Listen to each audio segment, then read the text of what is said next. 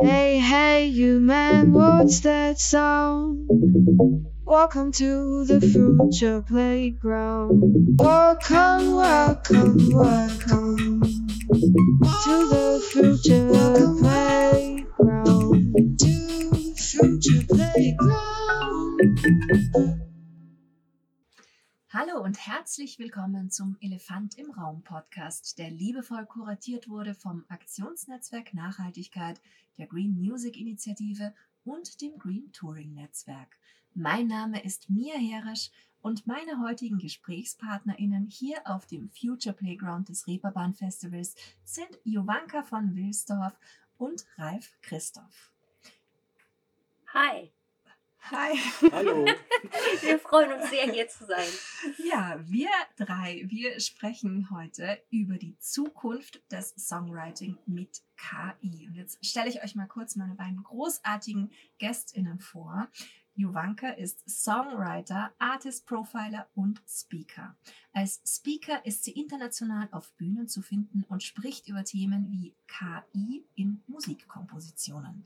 Als Artist Coach arbeitet sie unter anderem für das Music Board und den Music Pool Berlin. Seit 2020 ist sie im Vorstand von Music Women Germany. Darüber hinaus ist Jovanka die Initiatorin und Co-Produzentin des Diana AI Song Contest. Joanka ist nicht die einzige Gästin. Wir haben auch Ralf Christoph hier. Ralf ist einer der Gründer des CO Pop Festivals in Köln. Er war von 2004 bis 2007 Programmleiter des CO Pop. Seither kümmert er sich um die internationalen Beziehungen und die strategische Ausrichtung der Gesamtmarke. Ja, schön, dass ihr zwei da seid. Toll. Danke für die Einladung. Vielen sehr, Dank. sehr gerne. Und ich habe hier mit euch zwei absolute ExpertInnen hier am Tisch sitzen. Und da würde mich jetzt gleich mal eure persönliche Perspektive auf einen guten Song ähm, interessieren. Juwanka oder Ralf. Ja, Ladies first würde ich sagen. Juwanka, was macht für dich einen guten Song aus? Oh. Erstmal, für mich wäre es ein Unterschied, ob du fragst nach einem guten Song oder guter Musik. Weil für mich ist gute Musik generell etwas, was mich berührt und mich in eine andere Welt mitnimmt. Also was mir mein, meinen Horizont eröffnet und mich emotional da reinzieht. Ein guter Song muss dazu noch sowas wie eine tolle Begleiterin werden. Also etwas, was mich auch durch die Struktur, ich, ich stehe auf die Architektur von guten äh, Songs zum Beispiel. Es muss was haben, was mir wieder einfällt, also was ich auch als Begleiterin wieder abrufen kann. Und dann ist auch das Genre egal. Es gibt plötzlich so Songs, die werden zum Soundtrack zu gewissen Lebenssituationen. Das sind meine Liebsten.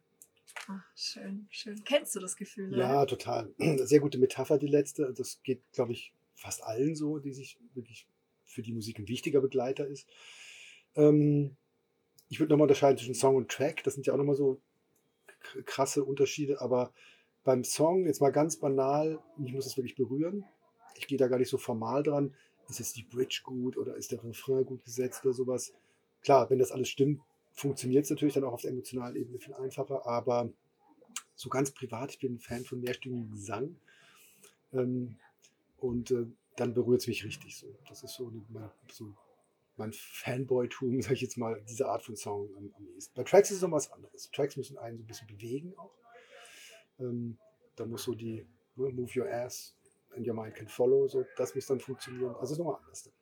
Aber kennt ihr das? Bei mir ist es zum Beispiel so, dass ich einen guten Song, dass sich der bei mir so entwickelt und so Phasen hat und dass ich dann immer mehr und immer mehr an diesem Song entdecke, so lange, bis er sich so in meinen Kopf eingebrannt hat, dass ich ihn im höre, ohne hinzuhören. Absolut. Echt? Das, bei mir ist es genau andersrum. Ähm, ich kenne ich kenn beides. Ich kenne diese Sachen, dass es mich so anflasht und dass es so ist, so wie Schock verliebt. Und dann gibt es aber auch diese Grower, so Songs, die ich, die ich wieder höre und dann merke ich irgendwie, wow, das ist schon in mein System reingegangen. Und natürlich ist das, was du gesagt hast, Ralf, mit der Berührung, das ist der erste und der letzte Faktor. Also das meinte ich auch zur Musik, muss, das muss, diese Berührung muss stattfinden. Bei einem äh, Song kommt diese Struktur noch dazu für mich. Stimmt, Grower, das ist auch so eine Definition, die kenne ich auch noch aus dem Soul so ein bisschen. Das sind so die Stücke, die wachsen so mit der Zeit oder die kommen so von hinten oder so. Aber diese schockverliebten Momente sind eigentlich die, das sind eigentlich die besten. Wenn ja, richtig so, ich auch. Schockverliebt ist ein guter Stichpunkt. Was hat sie denn bei euch entfacht, die Liebe zur Musik? Was die Liebe zur Musik entfacht hat, das kann ich dir, glaube ich, gar nicht so genau sagen. Es war einfach ein sehr, sehr früher Impuls. Ich habe wirklich mit, ich glaube, meine erste Single, Hallo hier draußen, es gab früher so kleine Scheiben aus Vinyl, Seven Inches, ähm, wo auf der einen Seite ein Song war, auf der anderen Seite ein Song war, das war ja das Hauptformat in meiner Jugend noch. Ähm, die gab es für 6 Mark zu kaufen. Das war immer ein Einheitspreis, recht stabil. Und ähm, alle Popsongs gab es auf Singles. Und ich habe meine erste, glaube ich, mit 6,5 gekauft, tatsächlich. Ähm, Mit sechseinhalb? ja, Wow. So das, ja, das war. das erste Geld auch. Ja, weil meine Mutter, äh, meine Schwester war auch so ein klassisches ähm, Tierchen, die so auch so Singles hörte und Tapes natürlich und es gab immer diese Schallplatten-Compilations bei uns zu Hause. Es war also immer Musik da, ohne dass meine Familie besonders musikaffin war. Aber es war Musik war einfach Teil des, ähm, des Ökosystems, wie Essen und Trinken gab es immer Musik. Und so kam man halt in Berührung mit diesen Platten. Wir hatten so kleine Plattenspieler und dann hat man die so draufgelegt, war so eine Box dran. Und damals konnte man Schallplatten noch im Supermarkt kaufen. Ich komme in der Nähe der französischen Grenze und man fuhr da immer rüber zum Einkaufen manchmal. Und die hatten da so diese gigantischen Supermärkte, die sind heute ja noch so riesige Teile. Und da gab es auch Schallplatten. An der Kasse riesige Schallplattenwände. Und dann nahm man halt auch noch eine Single mit, die neue Bay City Rollers oder die neue ABBA oder sowas. Das war halt einfach so wie so ein Kaugummi, den man mitnahm eigentlich. Ne? Ähm, so kam ich mit Musik. Es war einfach immer da. So, das hat mich immer begleitet einfach. Ich könnte jetzt gar nicht sagen, was der Impuls war, aber es war einfach da. Ist dieses Haptische heute auch noch da bei dir, dass du sagst, du möchtest gerne eine Platte auch in der Hand haben und eine Vinyl spüren? Also ganz ehrlich, das ist so mein anderes Thema. Ich, hab, ich war ja auch DJ viele, viele Jahre und ich habe natürlich eine riesige Plattensammlung gehabt, die ich immer versucht habe zu reduzieren. Was ich aber, ich bin ganz schlecht mit so Discogs und so einem Kram, da habe ich gar keinen Nerv für. Ich habe da Freunde beneidigt darum, wie sie ihre Plattensammlung sukzessive in ihre Rente überführen. Das kann ich irgendwie nicht. Und ich muss ehrlich sagen, mich hat die Digitalisierung da voll erwischt. Ich bin voll, ich kaufe gar nichts mehr haptisches. Und wenn ich mal eine Platte kaufe, dann wirklich nur wegen, damit ich sie habe, dann steht sie da so, damit ich mir sie angucken kann, wie so ein Möbelstück. Aber ich höre sie dann eigentlich auch relativ selten. Ich glaube, ich habe mir jetzt dieses Jahr, glaube ich, eine Platte gekauft. Also haptisch. Wie ist, das, wie ist das bei dir? Mit Platten. Ja. Oh, ich bin komplett digitalisiert. Ja. Aber ich mag auch nicht so gerne Gewicht. Also alles, was, was ich nicht direkt mitschleppe, also ist es mir zu, zu, zu heavy. Nee, nee. Ähm, ich mag, ich suche immer auch nach neuen, neuen Formaten. Und dieses, eigentlich finde ich, wenn Streaming nicht so wahnsinnig ungerecht wäre, würde ich Streaming als eine Form, also auf diese Art, dass man sich wirklich aus einer Cloud was ziehen kann und so weiter, das finde ich unheimlich schön. Und da geht noch sehr viel. Ne? Da müssen wir mal drüber nachdenken und darüber irgendwann mal reden, was nach Streaming kommt, wie es jetzt ist. Aber erstmal so, nö, ich mag gerne, wenn Leute Platten haben, ich die mal anfassen kann. Zwei meiner besten Freunde sind komplette äh, Vinyl-Nerds, aber ich nicht.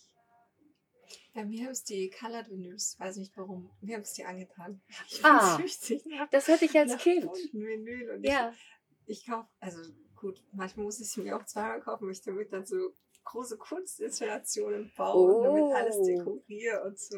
Die kann mir auch so toll formen und so als Kunstobjekt sehen. Aber die muss halt dann wirklich rausholen. Dann nützt ja also dann. Ja, ja, die hängen dann auch Genau. wirklich an der Wand. Deswegen Mhm. die, Mhm. die, die mir besonders am Herzen liegen, brauche ich auch zweimal, weil Mhm. Einmal an der ja- Wand und einmal für den Plattenteller. Ja. ich muss sagen, ich habe mit meiner äh, Band Quarks, da haben wir drauf bestanden von jeder Platte und wir haben vier Alben gemacht. Ähm, trotzdem auch Vinyl zu machen. Und von einer unserer Singles, weil die hieß auch Allein und handelte auch von einem Alien, was, was eine unglückliche Liebe hat mit einer Menschen, ähm, das, da haben wir eine weiße Vinyl gemacht. Und ähm, das, das heißt, es war mir damals schon wichtig, fiel mir jetzt mal gerade so ein. Aber es war eine andere Zeit. Das war, ne, das war eine andere Zeit. Aber so, wenn du so von wegen, wenn du, daher kenne ich das nur. Also ich weiß schon, dass das, dass das mal wichtig war. Aber zum Beispiel, ich habe von all diesen, von all unseren Platten, habe ich genau eine ähm, noch da rumliegen. That's Mhm. it. Mhm. Ja, So im, im Archiv. Und zu Musik machen bin ich, äh, zu Musikliebe bin ich lustigerweise gekommen über das Musikmachen. Ich habe mit neun ähm, andere Bands, also äh, Be Befreundete von meiner Mutter waren in einer Band und ich war da immer dabei. Und ähm, die hatte auch eine Tochter. Und mit dieser Tochter, wir wussten nichts zu tun, haben angefangen, Gitarre zu spielen. Ich habe sofort angefangen, ich wollte eigentlich was erzählen und habe angefangen, Songs zu schreiben und musste immer für die Melodie, die ich im Kopf hatte, noch einen Griff dazu lernen. Das war ziemlicher Horror am Anfang. Meine erste Gitarre, für die ich über ein Jahr gespart habe, habe ich an der Wand kaputt gemacht, weil ich das mit dem Fingerpicking nicht hingekriegt habe. Da war, ist der, ist mein, meine kleine Impulsivität hat mich mal ein Jahr Taschengeld gekostet. Echt? Und dann Ja. hast du sie so ge Ne, so. Aber darüber eigentlich, über das Musik machen und lustigerweise mehrstimmiger Gesang. Wir haben zu zweit gesungen und das war mein erstes körperliches, komplettes Dasein und Zuhause sein. Also das erste Mal, dass eine komplette Nervosität nachgelassen hat, war in diesem mehrstimmigen Gesang. Und darüber, über das Musikmachen, habe ich die Liebe zur Musik gefunden. Und für mich waren die ersten so richtig klassisch. Ähm, natürlich so kleine Werbesingles, so weißt du, so Bay City Rollers, was, was so rumlag, aber verliebt Beatles. Also so in die, wo ich gedacht habe, mein Gehirn dehnt sich aus. Hm. Das in, in jedes Schlupfloch danach. Und dann hatte ich, also hinter, bei Beatles ist ja wirklich, wenn man da mal ins Soundbild geht, hinter jeder Tür noch eine andere Tür. Und dann ist mir was passiert, wo du vorhin erzählt hast, Ralf, von deinem kleinen, äh, richtigen Vinyl-Plattenspieler. So einen hatte ich auch mit so zwei integrierten Boxen. Und dann, ich habe diese Platten natürlich, wie du ja auch, äh, zu Tode gehört manchmal. Dann habe ich die aufgelegt und plötzlich klang die Platte anders. Es war eine andere Platte, die Musik war anders. Und ich dachte, ich dachte so, das ist Magie, irgendwas ist total absurd. Und es ist, dass ähm, Beatles ja sehr stark links-rechts aufgeteilt haben. Also die haben manche Instrumente, das macht man heute überhaupt nicht mehr, nur links, Gitarren Mhm. zum Beispiel, Bass nur rechts. Und ein Speaker war kaputt. Das heißt, ich habe original eine andere Musik gehört. Und es war so irritierend. Aber diese Sachen haben mich natürlich noch mehr zum, da in so ein Interesse bekommen. Und ich habe mit 19 angefangen, von Musik zu leben. Also das war, gab auch gar keine Alternative. Das war, kann ja nichts anderes. Bei der Post wollen die mich nicht. Krass, ja, aber krass auch, was du quasi draus gemacht hast. Also auch die ganzen Stationen. Ich habe es ja ganz kurz vorher versucht ähm, zu umreißen, aber ist schon toll. Wow. Ähm, wir wollen ja heute über ein großes Thema sprechen und das ist ähm, ja die künstliche Intelligenz im Songwriting. Und ähm, ja, ich glaube, es, ist, es macht total Sinn, dass so wie du das im Vorgespräch kurz angeschnitten hattest, Jovanka, dass wir direkt reingehen und über Diana sprechen. Ja, Ralf, magst du vielleicht eine kleine Einführung geben, wie das dazu gekommen ist? Oder weil wir haben auch die erste Diana natürlich bei der CO Pop veranstaltet und zwar zusammen. Wir sind das Team von Diana. Ähm, da kann Ralf vielleicht kurz was zu Genau, sagen. ich schlage sozusagen die Brücke von vorhin auf jetzt, weil Perfekt. ich habe ähm, ich habe äh, sozusagen im, mit Jo- Johanka schon mal zusammengearbeitet in an einer anderen Funktion. Ich war Booker in einer Venue in Köln und habe auch Quarks-Konzerte veranstaltet. Daher kannte ich sie noch oder wir kannten uns vage, wie man sich so kennt als Booker und Künstler und so. Aber ich kannte ihre Musik. Und dann, wie es so ist, man verliert so den Faden irgendwann und dann dank Socials und so weiter und so fort, dann taucht die Banker irgendwo in meiner Timeline auf mit einem Workshop, wahrscheinlich bei Popkultur war es, glaube ich, in Berlin, zu dem Thema KI und Musik. Und da ich bei CO Pop immer schon seit Jahren immer gucke, wo sind die neuen Tools und Trends, wie kann man das für Musiker irgendwie zugänglich machen, wer könnte das machen, wer ist sozusagen ein guter oder eine gute Lecturer ähm, und so weiter. Ich, ach, interessant, Jovanka von Wilsdorf, guck mal da an und so. Ne? Und dann habe ich sie kontaktiert und dann haben wir uns getroffen und dann hat man so erzählt. Und so war, glaube ich, der erste Anschluss. Also du warst schon im Thema drin, ne? Und dann haben wir sozusagen einfach so beim Getränk ein bisschen rumgesponnen und äh, ja, Kam das eine. jetzt würde ich fast sagen, der Rest ist Geschichte, aber eine, so eine gute Geschichte. Nee, aber was ganz interessant war, ich habe diese ganzen Workshops halt schon gemacht. Zum Teil habe ich generell über so für halt sehr komplexe Inhalte einfach dargestellt, überhaupt mal über die Geschichte, auch über KI so ein bisschen was erzählt. Dann mich mehr spezialisiert auf diese Musiktools, weil ich gemerkt habe, auf den ganzen Panels auch, wo ich war, da sprechen die Nerds, aber die sprechen eine Sprache, die sich keine Musikerin anhört. das sind wie zwei Bubbles. Die arbeiten an Music Tools im, im AI-Bereich, aber haben gar keine Ahnung, wie eigentlich Musikerinnen zum Beispiel ticken. Ähm, deshalb habe ich mir das so ein bisschen umgeschnallt und dann hatte ich die Idee mit diesem Diana, also mit einem Song Contest, weil ich dachte, wie kriegen wir hier Musikerinnen dazu, wirklich hands-on mal damit zu arbeiten? Wie kriegt man Neugier hin? Wie kriegt man das hin, dass sich Leute wirklich damit befassen? Und ich hatte in der Zeit vielen Leuten von der Idee erzählt. Das war nun 2018, da gab es noch überhaupt keinen anderen AI-Song Contest, muss man dazu sagen. Und ich habe mit sehr modernen Konferenzen geredet. Ne? Ich nenne die hier jetzt nicht, aber es waren mit verschiedenen und alle haben gesagt, echt jetzt? Jovanka, du hast immer so tolle Ideen, das musst du unbedingt machen. Klingt irre. Wenn du dann einen Schritt weiter bist, melde dich doch mal. Und das Gespräch da mit Ralf war, wir sprachen eigentlich über einen Workshop und ich erzählte ihm kurz von der Idee Diana und warum das ja nun eine ganz tolle Idee sei und ne, Konzept und so. Und Ralf hat einfach nur gesagt, ja, machen wir. Lass uns das mal machen.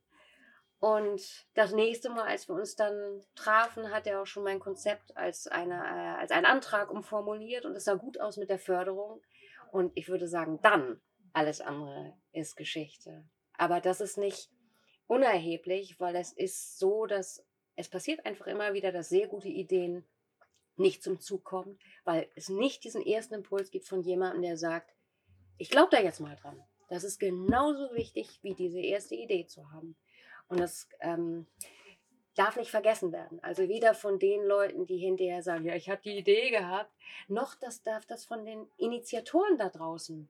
Das darf nicht unterschätzt werden, wie wichtig es ist, manchmal einfach seinem Bauchgefühl auch nachzugeben und zu sagen, das klingt interessant, wir wagen hier mal was. Das weiß ich extrem zu schätzen. Wie ähm, kann sich denn die Welt da draußen, die jetzt vielleicht zum ersten Mal von Diana hört, sich Diana vorstellen? Hm. Als total tolles Wesen. es ist ja sozusagen ein lebendiges Wesen, so ist es ja auch kreiert. Hat Jovanka ja auch sehr ähm, äh, mit mindestens drei Ebenen versehen. Erstens ist ja Diana eine weibliche Person, damit das große Gegenstück zum Oscar. Ne? Und ähm, das ist ja auch ein doppeltes Wortspiel. Das darf genau. jetzt ja Jovanka verraten. Guck mal, Diana, stell dir das Wort vor, dreh den zweiten, dritten Buchstaben um, hast du AI, der Rest ist DNA. Und jetzt, um da jetzt ganz sachlich daran zu gehen, was wir, es ist der immer noch der einzige AI Songwriting Contest, der tatsächlich ein angeschlossenes Songwriting Camp hat. Das heißt, nicht Nerds aus aller Welt schicken da was ein, wo sie zu Hause drin rumgefriemelt haben, sondern nein, bei uns braucht ihr keine Vorkenntnisse mit AI. Es gibt einen Workshop vorher, wo ich in die Tools einführe.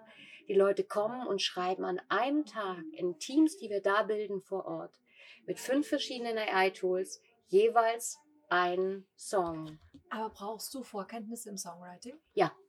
Das ja. Da, und darum geht es auch. Also es ist, ähm, natürlich kann, es gibt auch Tools, wo jeder, der überhaupt gar keine Musik mehr auf den Knopf drücken kann, kriegt was delivered. Das ist auch interessant, aber mich interessiert viel mehr, wie kriegen wir Musikerinnen, und zwar tolle Musikerinnen, jetzt dahin zu sagen, ich öffne mich dieser Sache, ich beschäftige mich damit und finde selber raus, was mich inspiriert und was mich nicht inspiriert.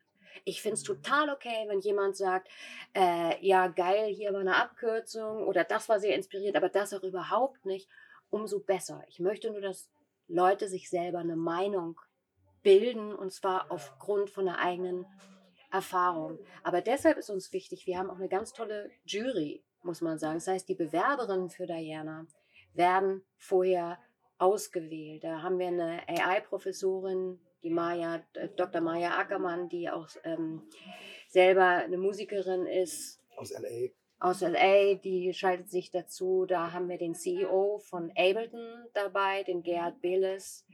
Äh, da haben wir die Pamela Ubusubrenja, die Veranstaltungen selbst kuratiert und in vielen anderen Juries auch ist. Dann natürlich Ralf, der mit seiner langen Erfahrung dazu kommt.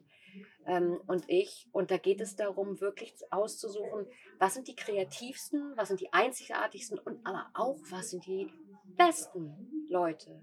Weil je schöner, das ist, je höher wir das aufhängen können, je, je weiter du bist in deiner eigenen Musikalität, desto freier kannst du mit dem Tool umgehen. Und darum geht es bei uns. Keine Genrebegrenzung. Du kannst machen, was du willst, innerhalb von deinem Team, aber wir möchten, dass sich die menschlichen Musikerinnen miteinander auch austauschen und mit den Tools, was unheimlich wichtig ist. Stattdessen müssen die Leute ein Motivationsschreiben, ist jetzt ein bisschen übertrieben, aber so, sie sollen uns sagen, warum sie sich da äh, daran beteiligen wollen. Und dann kannst du schon ein bisschen erfühlen oder eigentlich sehr Ja. gut erfühlen, haben sie das verstanden, um was es da geht, oder ist das wie so ein, hiermit bewerbe ich mich für und so weiter, so ein Standard ähm, 0815-Ding. Und ähm, die Qualität der Bewerbung war extrem hoch, muss man sagen. Also das sage ich jetzt nicht einfach nur, um so anzugeben, aber sie war wirklich hoch. Ähm, wie Jovanka schon sagte, das war ja auch das Ziel. Ne? Ähm, und da müssen sich ja Leute auch ein bisschen aus der Deckung wagen, ne? weil du wirst ja dann mit Sachen arbeiten. Stell dir mal vor, du kannst weder Klavier spielen, noch Gitarre spielen, noch Bass spielen, noch sonst was und sagst, ich mache mir so einen Workshop mit und ich muss noch einen Song abliefern dabei. Macht doch kein Mensch normalerweise. So, das ist ja schon mal die erste Hürde, wo ich drüber springen muss. Und ich muss mich ja noch exponieren vor Publikum, weil der Song wird ja am nächsten Tag, diese drei Songs, werden ja dann ja einem Publikum vorgestellt, die dann ja sozusagen qua Akklamation mit abstimmen, welcher Song ist der geilste. Ne? Ist also schon auch nicht ohne, ne? dass man so ein bisschen, sagen wir in Anführungsstrichen, da dich ein bisschen nackig machen muss. Ne? Umso erstaunlicher, wie ich finde, dass wir äh, 90 Prozent weibliche Bewerberinnen hatten für dieses Jahr. Das fand ich schon sehr erstaunlich und finde es natürlich super, ist natürlich mega. Ne? Das ist richtig gut. Was denkt ihr, wie kommt es zustande? Weil sonst ist es ja eigentlich genau umgekehrt, oder? Also gerade im Songwriting ist ja ein sehr stark männlich dominierter Bereich. Ähm, A, das stimmt nicht ganz. Aber das ist, das hört man oft, das ist unausgewogen, aber längst nicht so unausgewogen, wie du meinst im, im Songwriting. Was Technik und was der Mut, neue Technik anzufassen betrifft, hast du komplett recht. Auch auf diesen ganzen Techie-Sachen, das ist immer noch so jungsgeprägt, das ist schon äh, überwältigend. Woran das liegt, ich weiß es nicht. Ich habe eine Freundin, die ähm, zum Beispiel am MIT den äh, Hackathon für VR gewonnen hat und die hat auch in Berkeley Musik studiert und ich habe sie gefragt, wie, wie das nun zustande kommt. Und sie hat was sehr Ähnliches erzählt. Sie meinte, und das kann ich in Rückschluss ziehen, vielleicht auf Diana. Sie sagt, ähm, das ist noch nicht abgesteckt, das Feld. Mhm. Da ist noch alles offen. Das war unser Problem oder mein Problem, da reinzugehen, ist eigentlich nicht, was Neues auszuprobieren oder mich zu exponieren, sondern wenn ich das Gefühl habe, das ist schon alles, die Plätze sind eigentlich belegt und ich muss gegen irgendwas antreten, das wollen Frauen oft nicht. Und das fand ich eine, das hat für mich irgendwie geklickt. Und ich finde es ganz erstaunlich. Ich würde aber, ich werde das wahrscheinlich auch nochmal einfach in der Runde befragen. Also wir sind da Das ja mit, Fall ja, machen, ja. wir haben da ja ein unheimlich gutes Studienfeld. Und jetzt nochmal, wir haben ja nicht nur, Diana ist eben nicht nur diese Sache, dass wir ein angeschlossenes Writing Camp haben, wo die Leute angereist kommen, sondern, wie Ralf eben gesagt hat, die werden vorgestellt und zwar in der angeschlossenen Award Show. Das heißt, direkt am nächsten Tag, die Songs werden abends eingesammelt, die Leute machen noch ein Video, auch mit einer AI-Applikation. Und am nächsten Tag werden diese vier Videos gezeigt. Wir sind dieses Jahr, da hat die äh, Cologne Music Week und Ralf haben sich ins Zeug gelegt. Wir haben eine ganz tolle Location. Die Kirche St. Michael im, im Herzen des belgischen Viertels. Äh, eine Kirche, die so in Corona richtig geil umgebaut wurde. Also wirklich wie eine, das ist eine richtige Location eigentlich. Ganz toll, obwohl die noch Kirche ist. Und das passt wunderbar. Und wir haben auch einen richtigen Show-Act dazu eingeladen, eine Künstlerin aus Berlin, die dann noch performen wird. Und ähm, also das wird richtig schön. Also wirklich, ähm, weil wir hatten von Anfang an, muss man dazu sagen, ja auch immer, das war ganz klar, ähm, jetzt einfach hinterher so, hier ist dein Preis, danke fürs Mitmachen, das ist irgendwie Ort. Ne? Also man will ja auch ein bisschen Glamour da reinbringen und soll ja auch Spaß machen. Und es soll ja auch allen Beteiligten am Schluss nochmal so ne, das Gefühl vermitteln, du hast was. Besonderes gemacht, Wertschätzung. Ne? Und da wir, es geht ja nicht darum, dass wir diesen Song irgendeiner Plattenfirma verkaufen wollen oder damit irgendwie in Hollywood oder sowas. Das ist ja gar nicht der Ansatz. Deswegen, es gibt auch kein Geld, gibt keinen Preis. Also man kriegt diesen formschönen Kunstgegenstand, das ist schön, den kannst du dir dann zu Hause ins Regal stellen. Ähm, aber es geht wirklich um Wertschätzung und die Leute wirklich auf Augenhöhe abzuholen. Das ist, glaube ich, vielleicht das nochmal zurück. Ich glaube auch unsere Ansprache ist eher einladend als jetzt abstoßend. So. Also nicht im Sinne von abstoßen, aber oft sind ja so Writing Camps vielleicht auch ein bisschen competitive, ne? So, ah, der macht mit und der macht mit, so komische Pressure Walls da drin. Und wir machen das ja so wirklich ganz So, du musst nichts können, alle haben die gleichen Bedingungen, du wirst betreut, du kriegst ein geiles Onboarding, eine Betreuung und so weiter und so fort. Und das Wording ist eigentlich auch eher, finde ich, so inklusiv abholend und nicht jetzt so auf Wettbewerb getrimmt. Vielleicht hat das ja auch noch ein bisschen dazu geholfen, dass wir so viele Frauen haben. Ich glaube, genau, Tonalität ganz sicher, wobei wir inhaltlich da drin nicht weich sind. Wir sagen ganz klar, dass Qualität zählt ähm, und dass Songwriting-Skills eine Bedingung sind. Also es gibt ja auch umgekehrt eben diese Sachen, die so, so ein hartes Wording haben, aber wo man eigentlich denkt, äh, die Schwelle liegt doch verdammt niedrig. Und bei uns ist das so ein bisschen ähm, umgekehrt. Und was wir letztes Mal auch erfahren haben bei der Diana, ist, dass wie schnell sich die Leute darauf eingelassen haben. Und das ist eben das Schöne an dieser Camp-Situation. Es ist so ein kurzer Timeslot. Du kannst gar nicht, das Ego kann gar nicht ausbrechen. Du hast keine Zeit für einen Writing-Blog. Du hast keine Zeit, äh, mucksch zu sein, sondern du bist in dieser Situation und du schaffst zusammen was. Und die Musikerinnen unterhalten sich, müssen sich ja austauschen, auch über die Ideen, dieses, den Dialog mit der AI. Und das ist wie ein Crashkurs. Das heißt, sie stehen am nächsten Tag auf der Bühne und können sagen, ähm, ja, das und das mag ich an dem und dem tun und das und das mag ich. Und das ist ein ganz organischer Prozess. Das ist kein bescheuerter Workshop gewesen, sondern die haben gleich abgeliefert. Und das ist, was ich liebe. Das ist auch so, wie ich am besten lerne. Das ist, äh, fällt man zweimal auf die Nase, beim dritten Mal hat man es aber wirklich drauf zum Beispiel. Das mag ich. Genau, und sie sollen ja dann auch, die Gewinner kriegen ja dann auch Lizenzen sozusagen von uns, damit die dann noch weiterarbeiten können. Das ist natürlich, das ist natürlich auch der, der Moment sozusagen, weil dann wird es ja erst richtig lustig. Ne? Dann kannst du mal ein Jahr lang wirklich probieren, ne? was du damit machen kannst. Ne? Und wiederum ist das für die Lizenzgeber auch interessant, weil ich meine, wir haben da ja noch ein Vermittlungsproblem, ne? weil das wird ja, deine Frage wird ja wahrscheinlich auch noch kommen irgendwie.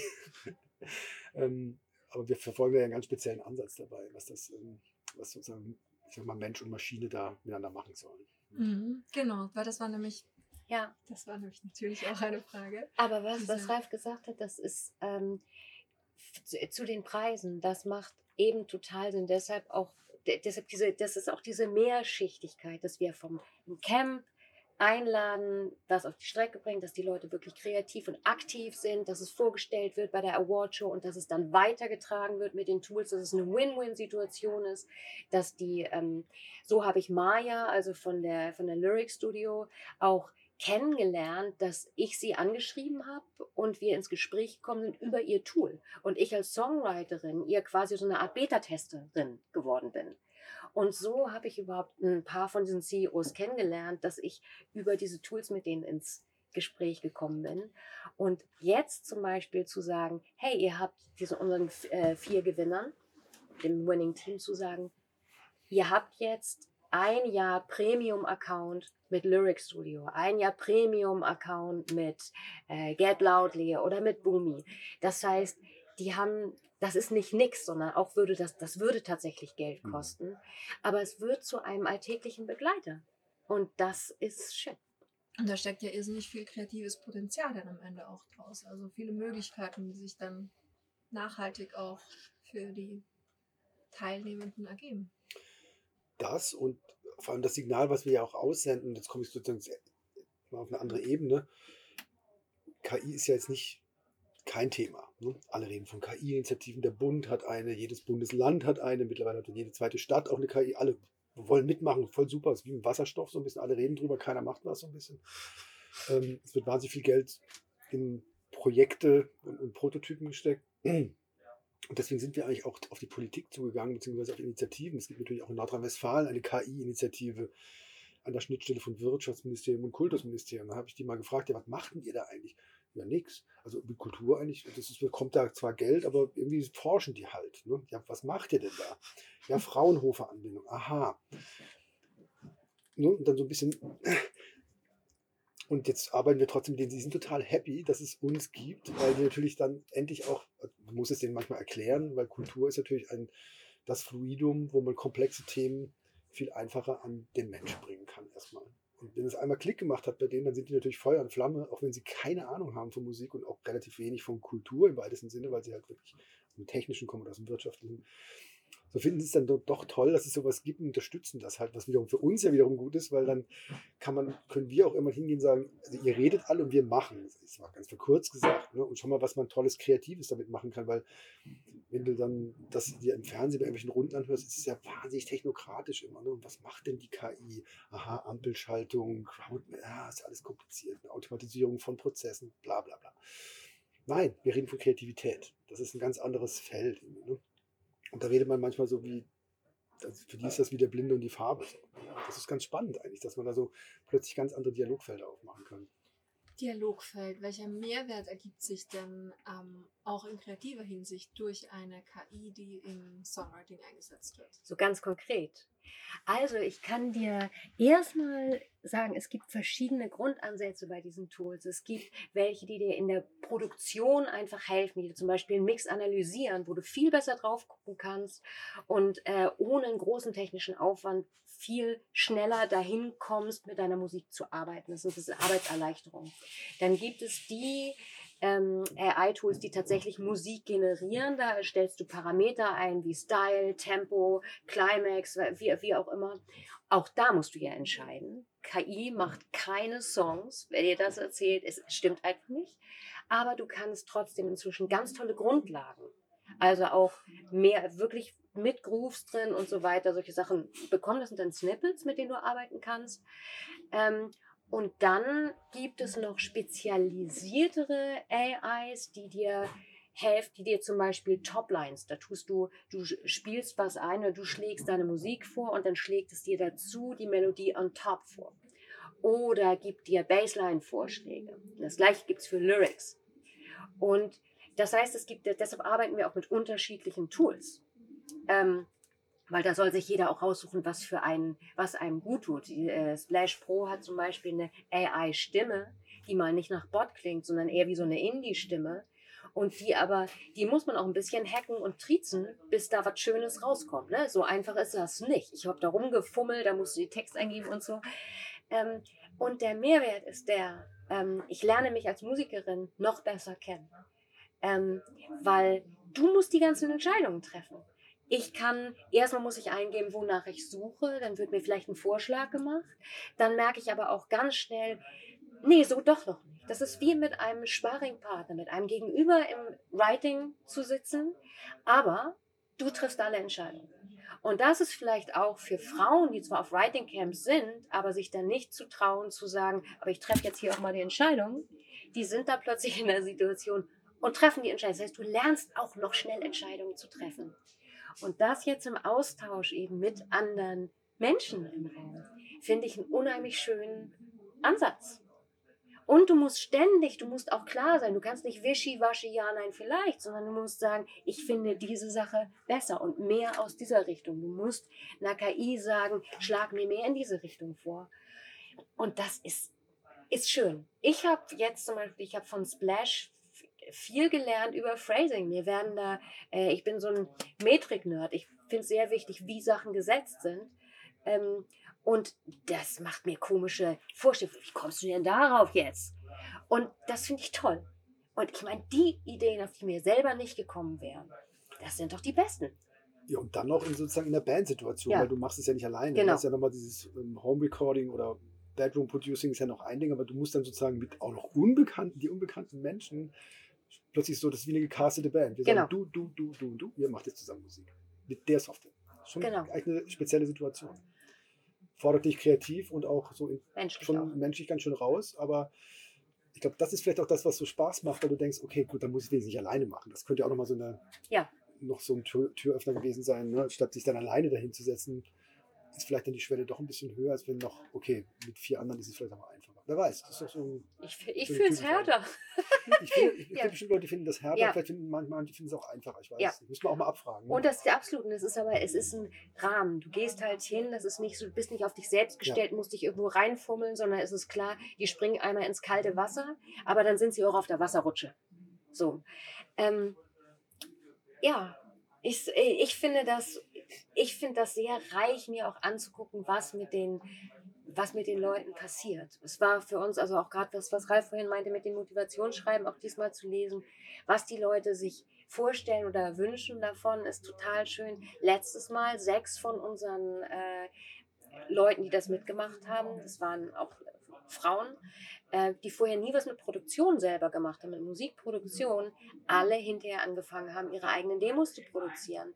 Weil auch da ist dieser einfache Umgang mit, ja, so schwer ist das ja gar nicht mit Ableton nur mit Logic. Und da mussten sie ja nun raufgucken den ganzen Tag, um da mit Splash zu arbeiten und so weiter. Das heißt, AI als Türöffner, als Schwellensenker, das ist äh, eine wichtige Sache. Jetzt wollte ich eine Sache nennen, damit wir es nicht vergessen, um das abzuschließen, was Ralf meinte mit äh, NRW KI.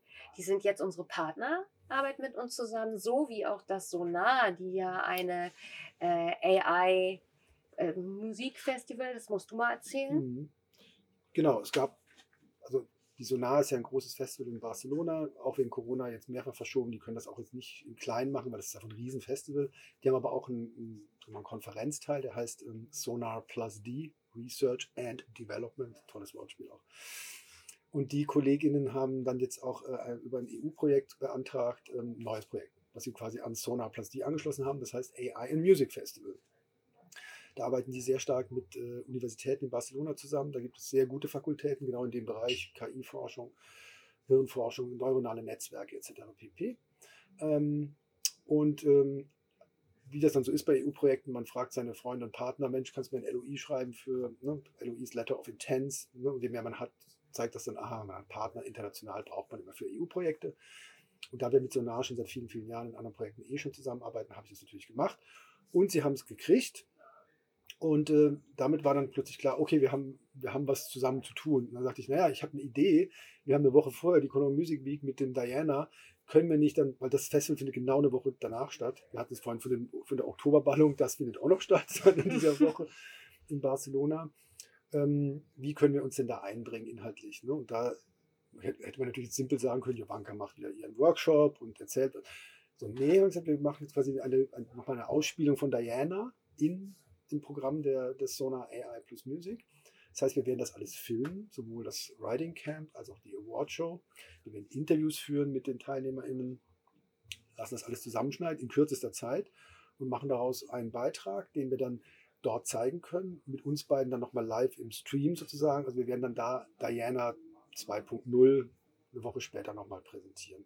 Das heißt, wir haben auch schon jetzt eine internationale Ebene mit Diana, die sich sozusagen schon fast schon generisch ergeben hat, was aber noch nicht mal das einzige ist, weil wir haben noch weitere Anfragen. Das ist ja das Irre, was uns ja darin bestätigt hat, dass wir damit ja wirklich ein extrem gutes Projekt losgetreten haben, weil die, die, die Response ist ja auch medial sehr gut gewesen. Mhm. Erstens und zweitens gab es noch andere Partner, die das machen wollten. Genau, also wir waren unter anderem eingeladen auch auf der Mutec in Kanada und da wissen wir natürlich, was jetzt alles war im letzten Jahr und so weiter und so fort.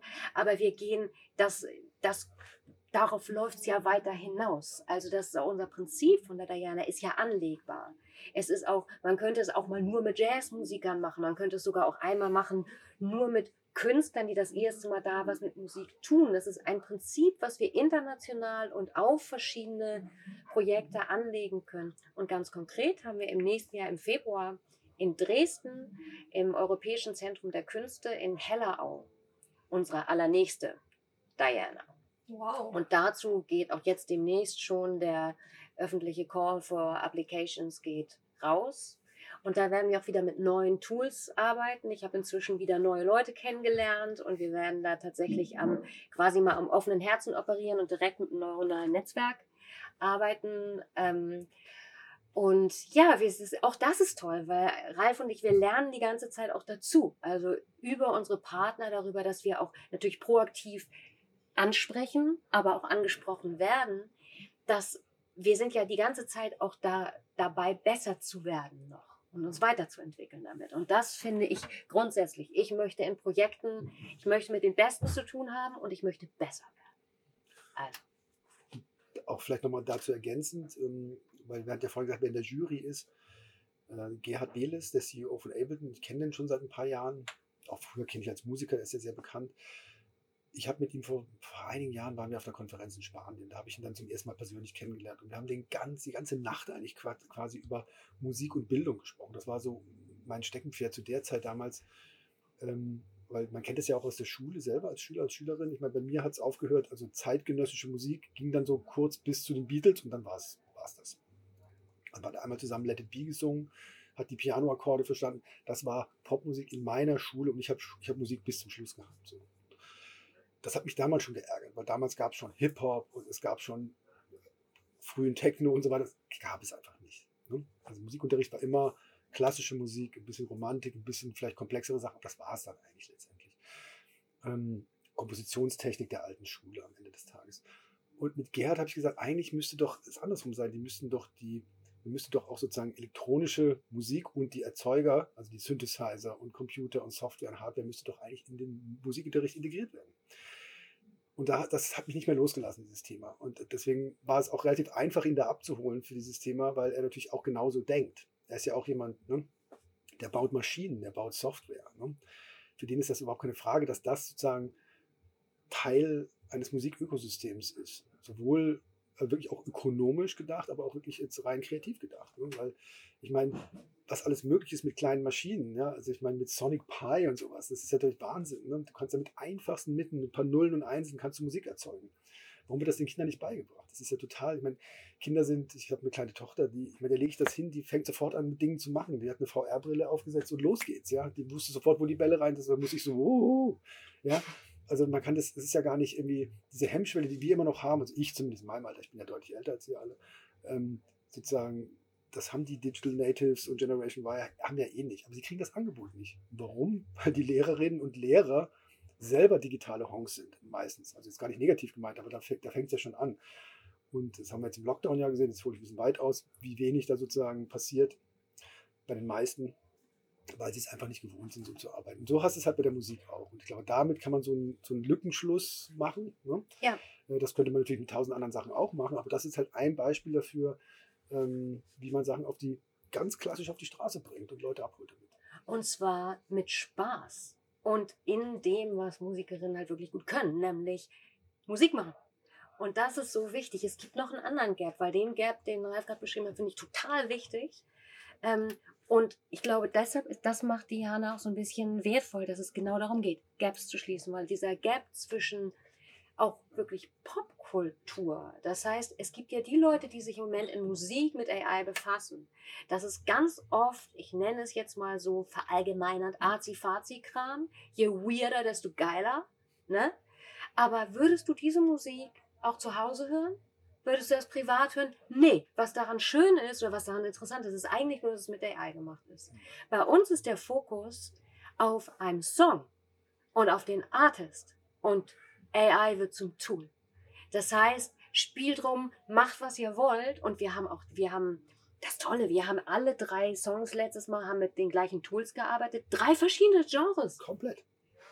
Es ist, kam ein so ein Popburner raus, eins, äh, was auch der Gewinner ist, der mit einem Live-Cello drin und mit einer ganz tollen Stimme, eher so ein slowes Heavy-Ding und das dritte eher sowas Florence in the Machine meets äh, Science Fiction oder sowas, also wirklich unterschiedlich.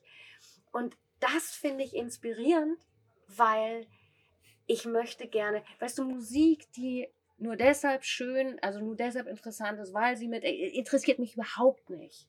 Sondern mich interessiert gute Musik. Und wenn ich gute Musik hinkriege mit AI, dann finde ich, haben wir da auch nochmal ein Gap geschlossen. Wichtiger Punkt. Mhm. Weil da sind wir beide zu sehr popkulturell ähm, ähm, sozialisiert. Ähm, also nichts gegen artifizielle Mhm. Musik und sowas, ne?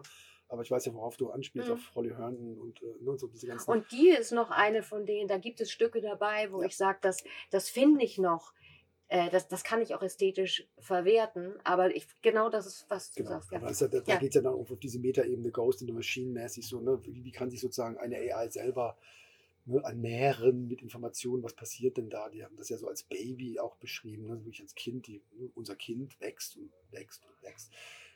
Sehr spezieller Ansatz, hat natürlich auch alles cool, aber es ist genau ein anderer Ansatz, Ja. den wir verfolgen.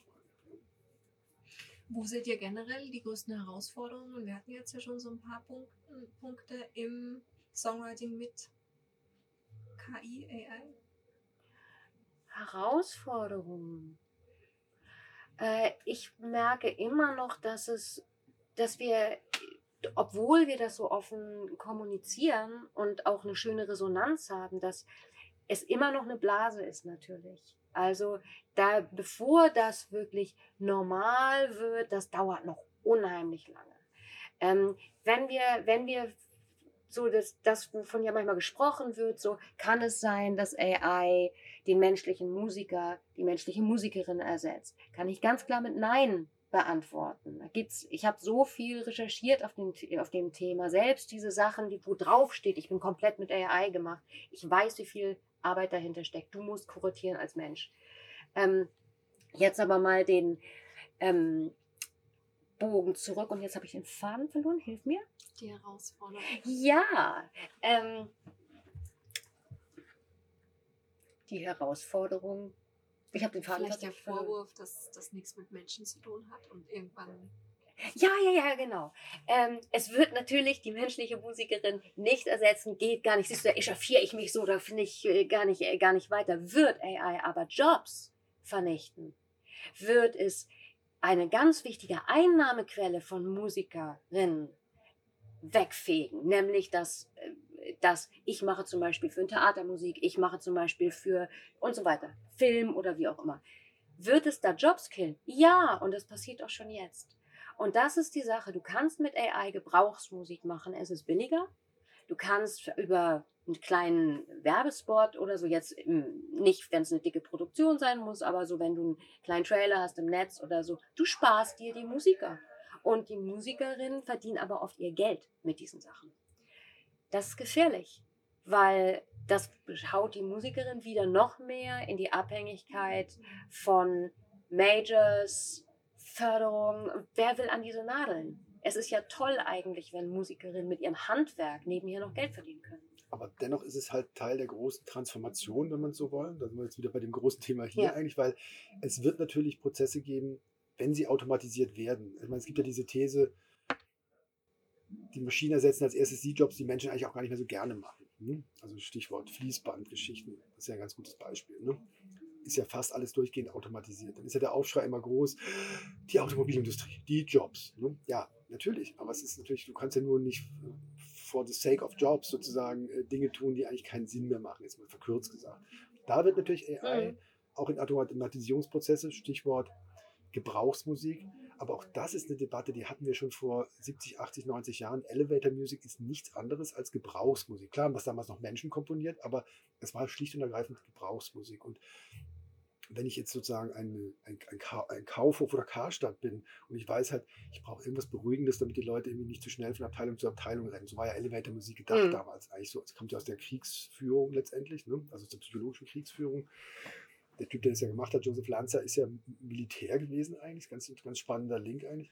Ähm, es geht ja darum, Leute zu beruhigen im Aufzug, damit die nicht durchdrehen und die stürze ab oder sowas. Ne? Und ähm, das kannst du natürlich, kann eine Maschine Mhm. wunderbar machen. Warum sollten das denn Menschen machen müssen? Klar, Ja. da fallen ein paar Einnahmequellen weg, aber es wird kommen. Das ist klar. Ein plastisches Beispiel. Wir haben gesagt vorhin die Videos ne? mit der AI. Diese Software, die wir nutzen, heißt Rotor, Rotor-Videos. Und als ich die zum ersten Mal gesehen habe, ist mir schon der Mund offen stehen geblieben, weil mit dieser Software machst du in Echtzeit, in Echtzeit ein Video. Das heißt, du lädst einen Song in diese Software rein, hast noch nicht Start gedrückt. Dann gibst du über so ein Mood-Panel an, über Hashtags, okay, was möchte ich denn jetzt haben? Sommer, Winter, Regen, Schnee, äh, blauer Himmel, viele Leute, wenig Leute, Wald, keine Ahnung, kannst alles so antriggern und dann holt sich die, die Software äh, Stockmaterial aus dem Netz. Und dann drückst du auf Start und dann baut der, der Song geht 3 Minuten 30 und in 3 Minuten 30 wird das Video gebaut. Dann drückst du nochmal auf Start, dann läuft das Video. In Echtzeit. Es ist wirklich mindblowing, wie das Ja. funktioniert. Aber es ist einfach nur, das ist keine Raketentechnologie, es ist einfach nur Technik. Ja? Und dann haben die Leute A-B-Testing gemacht, glaube ich, ähm, hat, zumindest hat er das damals erzählt, ob das stimmt, weiß ich nicht. Aber Stimmt mit, nicht. Mit einem, angeblich mit einem Jamiroquai-Clip. Ähm, wahrscheinlich ist das eine gute Geschichte, die man so erzählen kann. Ne? Ähm, ob das sozusagen, wie das emotional mit den Fans funktioniert und so. Ne? Kann natürlich nicht so richtig funktionieren. Aber es ist natürlich die, das Ding, der, der Clou ist, was kostet die Einzellizenz? Ich glaube, pro Video 9,90 Dollar. Ja. Hast du für 9,90 Dollar hast du ein Video. Ja? Und ich meine, jetzt bist du junger Künstler, hast es zufällig nicht Freunde, die gut schneiden können und hast Kamera und dies und jenes und du brauchst einfach mal schnell einen Clip raushauen. here you go. 9,90 Dollar und hast ein fertiges Video. Natürlich ist das nicht High-End, also meine, ist, technisch ist es tipptopp, ne? Aber es funktioniert auch ein Stück weit, Absolut. das, weil du halt Bewegtbild-Content brauchst. Es geht dann so eine Lücke rein. So, ne? ich meine, das ist natürlich schon echt auch krass, ne? technisch, und da sieht man halt erstmal, was geht. Ne? Ob ich das gut finde oder schlecht, anderes Thema. Ne? Aber es wird Dinge, da wo du ersetzen kannst und preislich so einen harten Breaker einbauen kannst, wird es halt natürlich genutzt, ist doch klar. Absolut. Und was natürlich mit so einer Rotor-Software, wenn du dann wirklich an einem Stück fünf Monate gearbeitet hast, wirst du nicht Nein. das Wollen in drei Sekunden äh, oder in, in zwei Stunden damit ein Video zu machen, sondern du wirst dir eine Storyline überlegen, du willst auch wissen, wer da mitspielt und so weiter. Aber genau was Ralf gesagt hat, mit diesem, ich kenne so viel, du musst heutzutage als Künstlerin ja die ganze Zeit medial unterwegs sein. Und man kann es sich nicht erlauben und es ist auch zu zeitaufwendig einfach, das zu machen. Und dann zu sagen, ich mache das hiermit und du kannst sogar eigenes Material hochladen. Mhm. Du kannst eigenes Material haben. Hat auch eine von unseren äh, Teams letztes Mal gemacht. Die hat sich selbst mit so Insta-mäßig gefilmt und hat Sachen aus dem Tag selber in ihr Video eingebaut.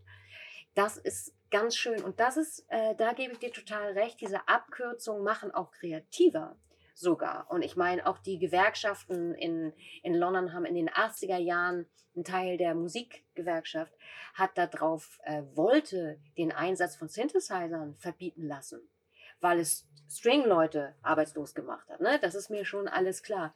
Aber das, was ich gerade meinte mit den Musikjobs, ist es, Musikerinnen machen diese Sache nicht, weil sie dazu geschlagen werden, sondern es ist auch ein, einfach ein ganz toller Ausgleich. Also es gibt Musikjobs, die man wirklich auch gerne macht und das ist das Handwerk und das ist ein Handwerk wie ein anderes Handwerk auch. Und wenn ich zum Beispiel für jemanden Auftragsmusik mache, dann ist das eine Sache, die mir gut tut, die mir eine Wertschätzung gibt und womit ich Geld verdienen kann, um vielleicht meine Kreativität woanders auszuleben. Ähm, und natürlich, und mein Problem daran ist, weil, wie gesagt, ich will immer, dass es weitergeht. Ich bin den Leuten eigentlich immer schon vier Schritte zu weit. Ich möchte nur, dass diese Punkte nicht übersehen werden, weil das auch wichtig ist. Das einfach auch im Bewusstsein zu haben.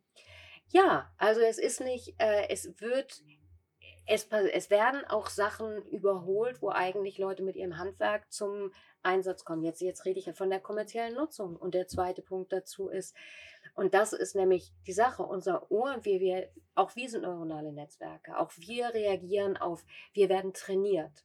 Und AI muss nicht besser sein als der Mensch, um gehört zu werden, sondern er muss nur sehr viel billiger sein und halbwegs so gut. Das heißt, unser Level an Anspruch sinkt auch. Wenn ich die ganze Zeit mit Muzak be beschallt werde, dann ist mir zum Beispiel ein Stück, was eine aufwendige Struktur hat, irgendwann zu anstrengend. Mhm. Das ist wie ein Geschmacksnerv, der trainiert werden muss und so weiter und so fort. Kind, was die ganze Zeit Burger kriegt und dann plötzlich sagst du, hier, Müsli. schön knackiger Müsli mit Brokkoli oder so. Nee, nee, bitte nicht. Und da, das möchte ich einfach mit reinwerfen. Also unbedingt rumprobieren. Aber genau deshalb, weil ich kritische Leute will. Ich möchte Leute, die Ahnung haben von dem, was sie kritisieren. Ich möchte nicht dieses einfach, ich bin dagegen oder ich bin dafür. Dieses, das interessiert mich nicht. Mich interessiert, wenn ich mich gegen etwas ausspreche oder mich eine konstruktive Kritik übe, dann weil ich eine Erfahrung damit gemacht habe. Ich glaube, das ist ja auch so ein Punkt. Ne? Wir, ähm, ne, für mich war ja, bevor ich Jovanka kennengelernt Boomy, Lander, wie heißen die anderen Sachen alle? Äh, Splash Lyric- Polo Lyric- Studio. böhmische Dörfer, ja. Und, ähm, und ich glaube auch für viele MusikerInnen, die sich bei uns bewerben, hören davon zum ersten Mal. Ne? Und das ist ja auch das Geile. Man kriegt ja sozusagen so, ach krass, das gibt es auch. Ach, die, wir kriegen das, wir können damit arbeiten. Voll cool, oder? Das ist eine völlig neue Welt, Weißt du? die sich damit ja dann auch Weil sonst, genau, das ist ja auch spannend. Ne? Und ich meine, klar, du sprichst nicht alle damit an, du wirst immer die haben, die sagen, ach, geh mir weg damit oder hier Schreckensszenario am Horizont, fair enough. Ähm, aber ähm, wie Jovanka schon sagt, wir wollen ja die abholen, das ist ein Angebot. Ne? Und wenn Leute sagen, also wenn jetzt jemand, wenn jetzt niemand sich gemeldet hätte, hätten wir auch gesagt, okay, Zeit noch nicht reif oder, Upsi. oder Upsi oder Mantel des Schweigens drüber, wir geben die Förderung wieder zurück oder keine Ahnung, ich weiß es nicht. Wir brennen durch mit dem Geld. Aber ähm, wie du schon sagtest, es ist ja, um, um auf den Ja. Anfang zurückzukommen, es war so ein Bauchgefühl, so das ist so, das, das funktioniert. Ich war mir hundertprozentig sicher, das funktioniert. Kann ich jetzt auch sagen. ne? Ja Ich das, ich wollte gerade sagen, das war jetzt ein bisschen das, das jetzt krönende Schlusswort. Nein, das was für ein Bogen. Das, jetzt, jetzt ist ausgesprochen. Jetzt ist es raus, genau. Ich habe ähm, tatsächlich noch eine andere Schlussfrage für euch, nämlich was wünscht ihr euch denn für Diana? Was ist so der Best Case für die Zukunft? Wir wissen ja, dass es funktioniert, aber was darf die Zukunft für Diana bereithalten? Also ich bin ja der pragmatische Teil, der- der organisatorische, strategische, wie du vorhin schon gesagt hast, internationale auch. Ja. Ähm, ich habe natürlich auch schon versucht, Diana ähm, einem deutschen Fernsehsender anzudienen. Und oh Wunder, es hat sie nicht interessiert. ähm, auch die Abteilung, die den Namen trug, wo ich dachte, da passt richtig hin, digitale Projekte und Schnicki-Schnacki, wie sie das alles sehr schön, schön haben. Nö, also die schoben dich dann von da nach da nach dort und irgendwann habe ich gesagt, ihr was, lass gut sein. Ne? Und ich möchte, das ist mein Ziel, dass sie von alleine kommen. Können wir das machen? Und ich kann dann sagen, nee, ich mach's mit äh, jemand Den anders. anderen. Das fände ich, ähm, das ist eher so der kleine innere, ne? so, da bin ich dann auch sportlich, das möchte ich dann auch, ähm, dann möchte ich es auch wissen. Ich finde, das gehört ja nämlich hin in noch breiterer Öffentlichkeit. Und natürlich hätte ich gerne, dass es internationaler auch äh, funktioniert, was es auch wird, äh, was natürlich dann auch nochmal ähm, das Ganze auch spannender macht für uns. Ne? Das ist so ein äh, relativ pragmatischer Ansatz.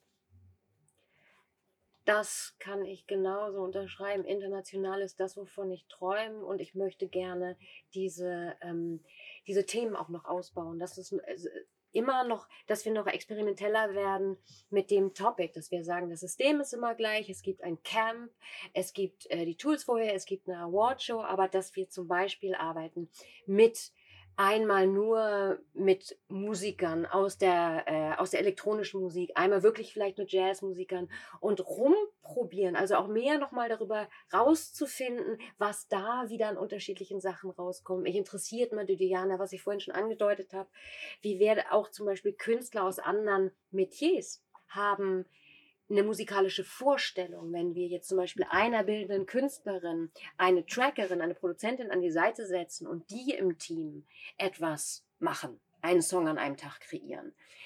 Ähm, sowas würde mich auch interessieren. Also was für, welche Geschmacksrichtungen können wir noch innerhalb von Diana? Mir ist gerade eine super Machen. Idee gekommen. Oh, super, ich hab's gesehen. Ich hab, ich, ich, das, äh, und ich glaube, das ist übrigens das Tolle an diesem Team. Wir ergänzen uns ganz schön gut. Ja, ich glaube, das hatten wir jetzt auch im Gespräch auch sehr, sehr gut gemerkt. Auf jeden Fall. Schön. Also wir sehen eine sehr, sehr helle und tolle Zukunft für Hoffentlich. Diana vor uns. Danke dir. Ja, ich danke Dank. euch. Es war wirklich ein inneres Blumenpflücken. Ah, sehr schön. Tschüss. Tschüss. Tschüss. Und für alle unter euch, die jetzt neugierig geworden sind, wie sich die Musik von Diana AI anhört, für die hat uns Jovanka einen Track mitgebracht und den spielen wir euch jetzt an. Hier kommt Silent Boom.